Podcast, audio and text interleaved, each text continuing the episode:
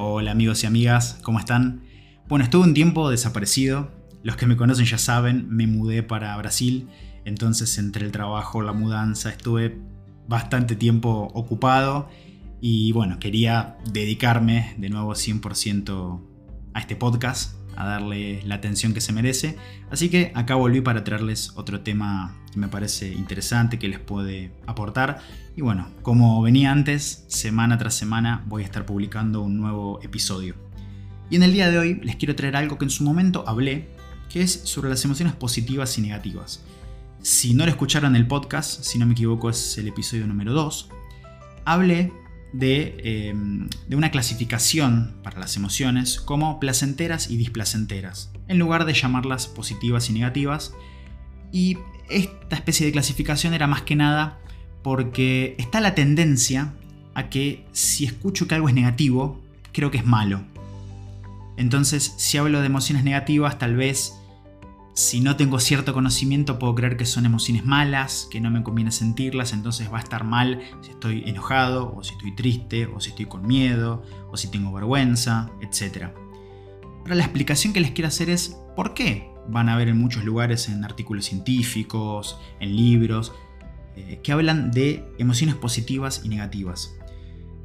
Cuando hablamos de, en el lenguaje científico, de algo positivo, significa que está la presencia de algo. Y cuando hablamos de negativo, hablamos de la ausencia de algo. Y les voy a poner un ejemplo bien concreto. Si me voy a hacer un test para saber si tengo o no coronavirus, y el resultado da negativo, en cierta forma es algo bueno. ¿Por qué? Porque está la ausencia, hay una ausencia de enfermedad. Si el test me hubiese dado positivo, es que está la presencia de ese virus.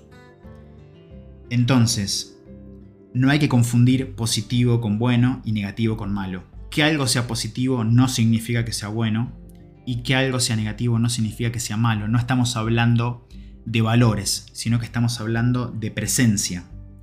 Entonces, recordar, las emociones positivas, cuando hablamos de presencia, estamos hablando de presencia de bienestar. Y cuando hablamos de emociones negativas, estamos hablando de ausencia de bienestar cuando las experimentamos. Por ejemplo, si estoy experimentando miedo, enojo, vergüenza, en ese momento va a haber una ausencia de bienestar, va a haber un malestar. Pero ojo, eso no quiere decir que sea una emoción mala, porque todas las emociones, las positivas y las negativas, son funcionales, o sea, tienen una función en nuestro cuerpo, son adaptativas, o sea que nos sirvieron para poder ir evolucionando a lo largo de las generaciones, por lo tanto, son necesarias, las emociones son necesarias para que nos predispongamos a ciertas acciones. Entonces, si sumamos todo esto en conjunto, todas las emociones, ya sean positivas o negativas, son buenas, son buenas y necesarias. Entonces, cuando hablamos de emociones negativas y hay una ausencia de bienestar y una presencia de, malestar, no quiere decir que sea algo malo, sino que si yo estoy durante muchísimo tiempo, días, días y días, experimentando estas emociones negativas, miedo, vergüenza, enojo, la que fuese, va a haber una ausencia de bienestar. No me va a hacer bien para mí, como persona, para mi salud. Pero, obviamente, es necesario.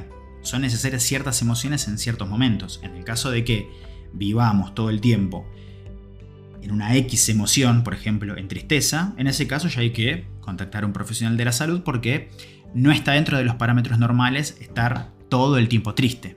Días y días y días. Todos podemos experimentar alguna pérdida, lo que fuese, pero siempre las emociones las, vamos transitando, van pasando, son temporales. Entonces es importante acá marcar que si estás experimentando, conoces a alguien que está experimentando una emoción negativa durante mucho tiempo, entonces es importante que lo pueda consultar con un profesional de la salud. Pero para cerrar este episodio lo que quería marcar era eso, la importancia de entender que las emociones positivas y negativas no es que sean malas ni buenas, en cierta forma todas son buenas y necesarias, sino que las emociones positivas hablamos de presencia de bienestar y las emociones negativas hablamos de ausencia de bienestar, o sea, presencia de malestar en este caso. Así que bueno, espero que les haya parecido interesante esto, que les haya gustado y que puedan entender un poquito más cuando lean y vean emociones positivas, negativas y se encuentren con esta dicotomía que hablé en su momento de placenteras, displacenteras y otras clasificaciones. Eh, científicamente hablando, la clasificación que se le hace a las emociones a grandes rasgos es positivas y negativas. Eso es lo que quería rescatar en este episodio. Así que bueno, muchísimas gracias. Eh, me pueden seguir en mi Instagram, Iván G. Del Monte. Ahí bueno, voy a volver a, publicar eh, como estaba haciendo antes. Me pueden escribir, recomendar algún tema, hacerme alguna pregunta, algo que les interese. Y vamos a seguir en contacto. Y la semana que viene les voy a traer otro episodio del podcast. Así que les mando un fuerte abrazo y espero que sigan muy bien.